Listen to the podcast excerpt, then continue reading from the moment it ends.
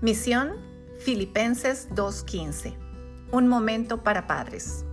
Hola, soy Iris Quintana y me alegro que hayas tomado este momento para escuchar una corta reflexión llena de esperanza, experiencias y consejos prácticos para estos tiempos. Recuerda que no estás solo o sola. Dios está contigo y desea ayudarte.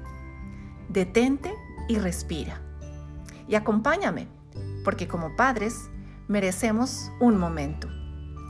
Misión Filipenses 2.15. Un momento para padres.